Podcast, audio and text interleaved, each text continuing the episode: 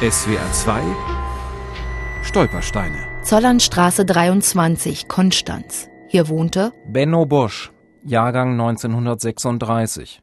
Ermordet 6.9.1940. Heilanstalt Grafeneck. Aktion T4. Beim Benno ist es so, weiß ich überhaupt nicht, was er für eine Erkrankung hatte. Ich habe nie rausgekriegt, es wird sich wahrscheinlich auch nie rauskriegen lassen, weil die Krankenakte eben nicht mehr da ist. Fakt ist halt, er wohnte bei seinen Eltern zuerst noch bis zum zweiten Lebensjahr und war dann für eine kurze Zeit, das war nur zwei Monate, in Konstanz im sogenannten Haus Nazareth, das ist heute die Senti-Schule. Das war damals auch ein Heim für Behinderte. Roland Dietra hat für die Stolpersteinverlegung in Konstanz die Biografie Benno Boschs recherchiert. Benno wird als vierjähriges Kind in Grafeneck ermordet. Seine Mutter verlässt wenige Monate danach Konstanz und zieht nach Chemnitz um.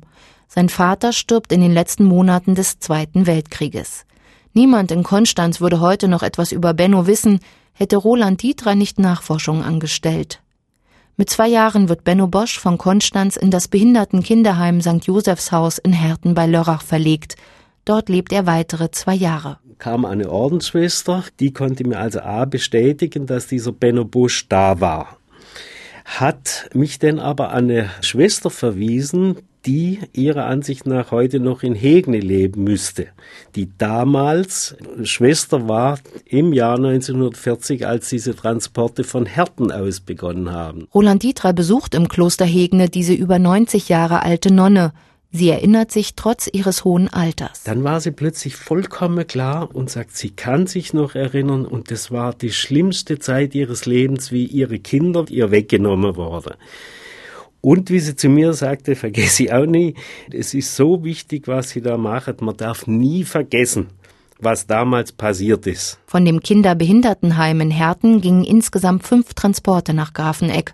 Sie gehörten zu der sogenannten Aktion T4 der Nationalsozialisten, Menschen mit einer Behinderung wurden systematisch ermordet. Die haben es geahnt und garantiert nach dem zweiten Transport haben sie es auch gewusst, dass die Kinder irgendwohin gebracht werden und umgebracht werden.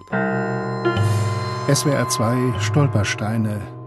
Auch im Internet unter swr2.de und als App für Smartphones.